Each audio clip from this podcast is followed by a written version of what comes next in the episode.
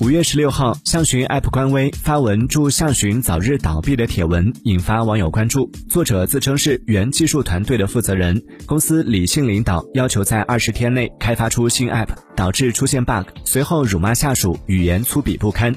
该文章称，公司要求在一周之内增加 IM 即时通讯功能，时间非常不合理，正常时间至少要两个月。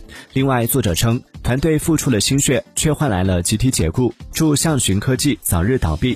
十六号晚，象寻公司发声明称，文章内容与事实严重不符，文章未能及时删除，并非恶意炒作。